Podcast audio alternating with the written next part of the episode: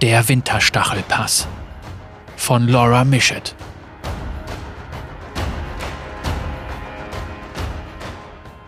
Am Abend waren Mayas Stiefel völlig vom Schnee durchnässt.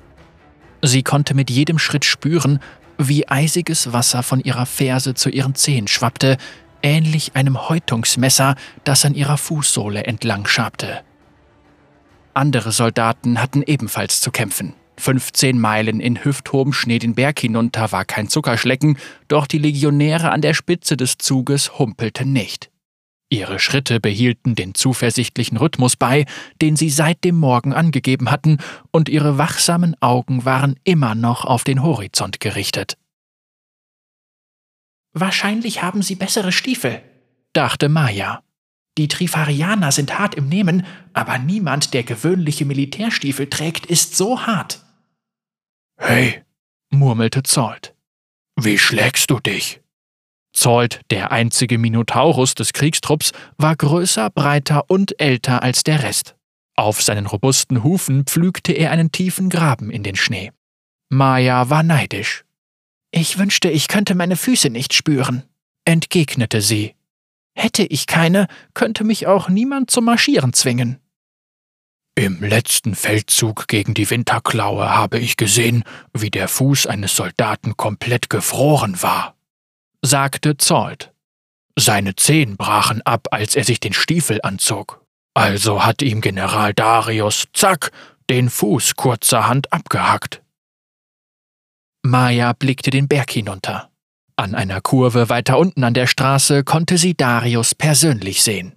Die Hand von Noxus, personifizierte Macht. Die riesige Axt des Generals blitzte auf seinem Rücken auf. Du hast Glück, hier zu sein, meinte Zolt zu ihr. Darius kennt diese Straßen besser als jeder andere. Er hat sie während Darkwills Feldzug gebaut, und wir können ihm helfen, sie zurückzuerobern. Eine kleine zornige Flamme brannte in Zolls Augen. Verfluchte Winterklaue, Steile Felswände erhoben sich zu beiden Seiten von Darius Bergstraße. Als sie nach oben sah, konnte Maya die Umrisse von Soldaten ausmachen, die dort standen. Die Späher dürfen auch keine Pause einlegen, oder? fragte sie. Was? Sie deutete hoch. Die Späher. Welche Späher? fragte Zolt. Dann wandte er den Blick ebenfalls nach oben. Seine Flüche gingen in der abgehenden Lawine unter. Zwei weiße Platten lösten sich von den oberen Felswänden über ihnen. Fast unmittelbar danach füllten sie auch schon den Pass. Brocken hartgepressten Schnees krachten in den noxianischen Zug und auf ihrem Weg nach unten verschluckte die Lawine eine Soldatenreihe nach der anderen. Maya machte sich auf den Aufprall gefasst, doch es war wie der Ansturm eines Basilisken. Ein schleudernder Schrecken, eine fürchterliche Schwerelosigkeit dann Dunkelheit und die erdrückende Last des Winters.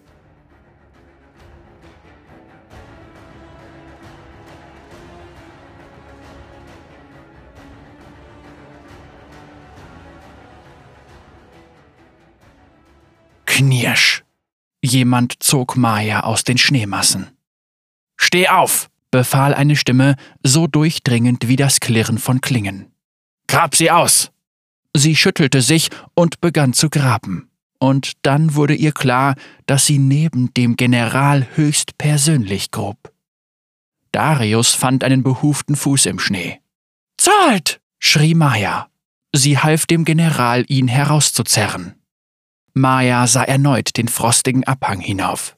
Weit über ihnen durchsuchten Krieger der Winterklaue die verstreuten Überreste der leblosen noxianischen Körper. Rückzug ist keine Option, dachte Maya. Darius zählte die Überlebenden. Offiziere! rief er. Zwei trifarianische Legionäre kamen flink herübergerannt. Nehmt die Verluste auf! Hinter dem nächsten Bergkamm ist ein Fluss. Dort verschanzen wir uns. Darius musterte die angeschlagenen noxianischen Reihen. In seinem Gesicht stand ein kaum gezügelter Zorn geschrieben. Wenn ihr nicht gehen könnt, dann kriecht!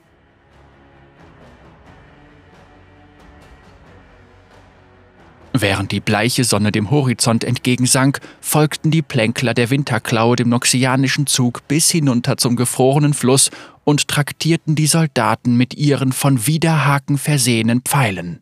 Allerdings verlangsamte der Beschuss die disziplinierte Trifarianische Legion kein bisschen.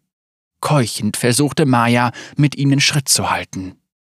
Der gefrorene Fluss war so breit und rutschig, dass sich die Winterklaue nicht gefahrlos nähern konnte, und wenn die Noxianer das Ufer hielten, konnten sie sich sicher sein, dass ein Angriff von dem Waldstück in der Nähe erfolgen musste. Trotz des sporadischen Pfeilregens aus dem Schatten unter den Kiefern ließ Darius zwei Schneegräben schaufeln, die parallel zum Ufer verliefen. Die Soldaten funktionierten ihre Schilde zu Schippen um, und Maya sah, dass Darius es ihnen gleichtat. Vergiss das nicht, sagte Zolt. Du hast die Hand von Noxus mit der Infanterie graben sehen.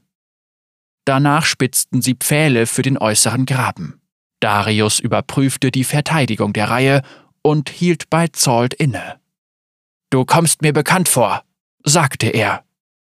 Ich habe im ersten Feldzug in Freljord mitgekämpft, General. Zolt deutete mit dem Kopf auf Maya habe diesem jungen Hüpfer erzählt, dass der noch viel schlimmer war. Darius musterte Maya. Das ist dein erster Einsatz, stellte er fest. Maya fragte sich, woher er das wusste. Ja, General. Verschwende deine Zeit nicht mit Angst, meinte er. Es zählt nur, dass du dich dem Feind stellst und ihm deine Klinge in die Kehle rammst. Maya wusste nicht, was sie antworten sollte. Ähm, Zisch! Etwas teilte die Luft zwischen ihnen, und plötzlich steckte ein Speer in der Wand des Grabens. Maya wandte sich dem Waldstück zu. Äste bewegten sich, Klingen blitzten auf, und Mondlicht glitzerte auf poliertem Knochen. Auf Position! brüllte Darius. Als die Noxianer überstürzt in Deckung gingen und ein weiterer Speerhagel zwischen den Bäumen hervorflog, sah Maya, wie ein Soldat stolperte. Ein drei Fuß langer, knorriger Holzspeer steckte in seiner Brust. Darius schob sich an Maya und Zolt vorbei, während Pfeile mit einem leisen Pling von der Axt auf seinem Rücken abprallten. Nicht mehr lange. Der Ansturm steht kurz bevor, sagte er zu ihnen. In seinen Augen brannte wilde Aufregung. Und dann schlagen wir zu. Er hatte die Worte kaum ausgesprochen, da drang ein Knurren zwischen den Bäumen hervor. Ein Rudel sechsbeiniger, katzenähnlicher Schatten stürzte aus der Dunkelheit heraus, geübte wilde Klauen, die den Oxianern an die Kehle wollten. Die Winterklaue folgte. Die trifarianischen Legionäre stiegen aus dem Graben, um sich ihnen entgegenzustellen, und Maya zog ihr Schwert. Sie konnte sehen, wie Darius seine Axt wie eine Guillotine niederfahren ließ. Sie machte sich kampfbereit und richtete sich auf, als Zolt neben ihr zu Boden ging. Ein Speer hatte sich tief in seine Schulter gebohrt. Gäh, keuchte er, doch Maya wich ihm nicht von der Seite.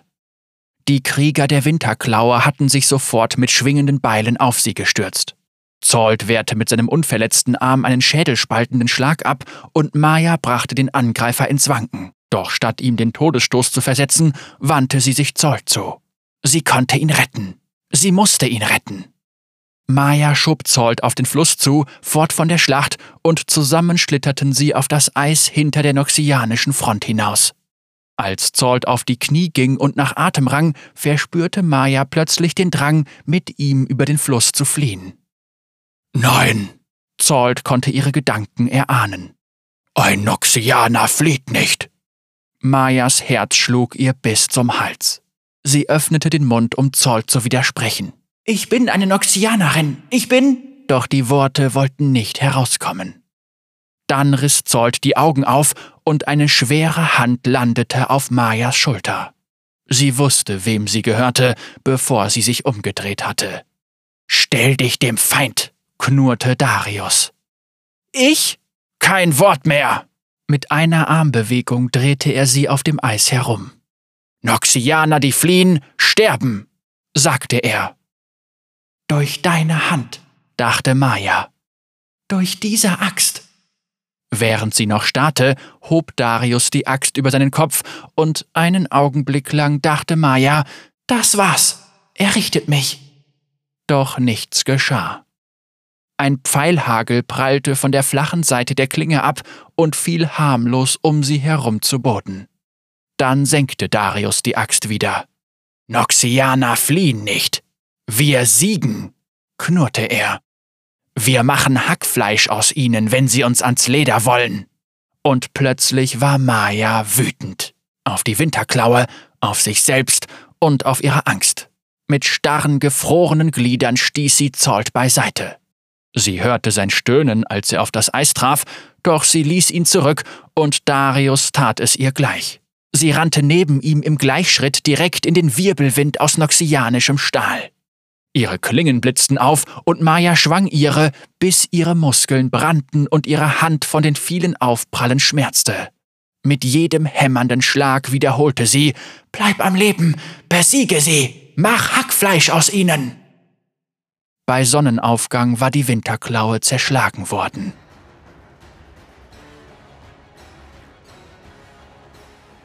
Als sie zurückkehrten, fanden Darius und Maya Zolt am Flussufer. Seine Brust war mit Pfeilen gespickt, er war tot. Maya nahm alles nur noch gedämpft wahr. Sie hatte sich immer wieder gesagt, vielleicht hat er sich erholt, vielleicht hat er gekämpft.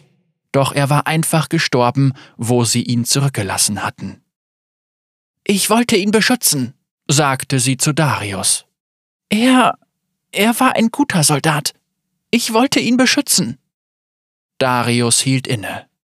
Das war keine gute Entscheidung, entgegnete er.